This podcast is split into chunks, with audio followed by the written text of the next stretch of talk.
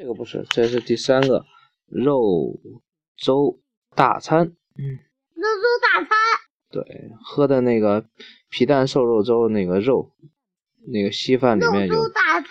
肉粥大餐，对，嗯。肉粥大餐第三个故事。对啊。银河。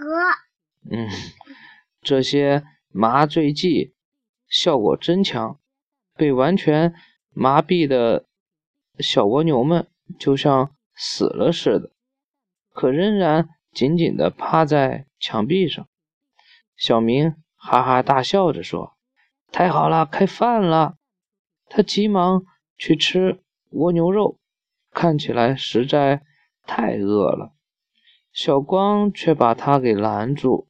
小光说：“别急，我们把妞妞叫来一起吃吧。”小亮去叫妮妮了。他刚刚走开，走开，许多萤火虫就被这蜗牛大餐吸引过来。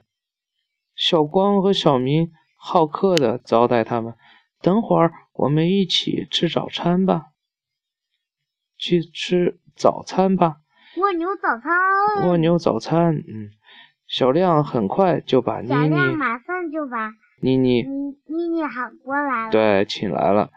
然后小光高兴地说：“妮妮，大家都在等着你呢。”小明大声地对萤火虫们说：“大家不用客气，放开肚子，好好吃一顿吧。”大家一拥而上。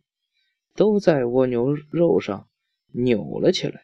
嗯，只见蜗牛肉渐渐就像变成了像稀粥那样了。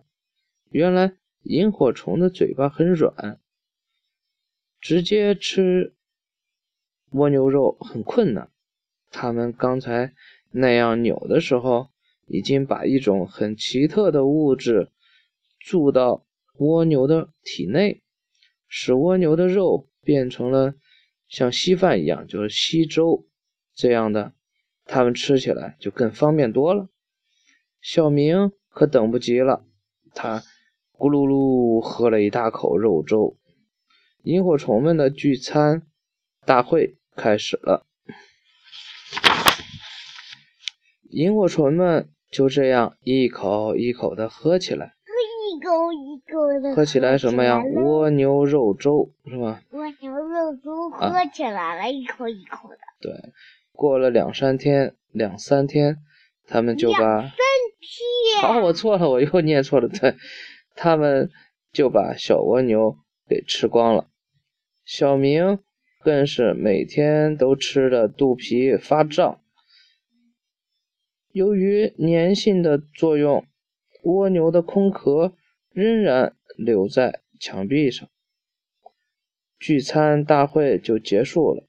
妮妮说：“嗯，小光、小明、小亮，很感谢你们的招待，我要回去了，再见。”小光点点头说：“妮妮再见，我就不送你了。”妮妮在回去的路上，经过一个小土坑时，忽然。产下了一些卵，卵，这些可怜的卵就这样被妮妮丢在了这里。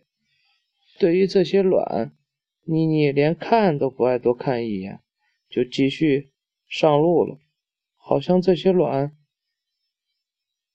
只是它的排泄物一般。树上的枯叶不断的往下落。天气一天比一天凉了，这些被丢弃的小家伙越来越受不住了，于是纷纷钻到地底下藏了起来，藏了起来。寒冷的冬天到了，迎接这些小家伙的将是漫长的未来。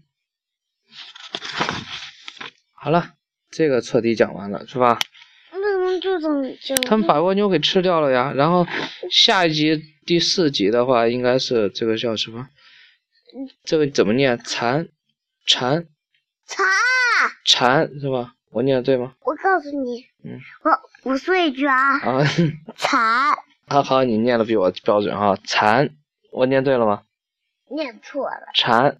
蚕。蚕。蚕。蚕。蚕，应该是卷舌蚕。拼舌音。卷舌音蚕，我看这加个，这是卷舌音的音标啊。蚕蚕，一会儿喊妈妈过来，我让她问问他。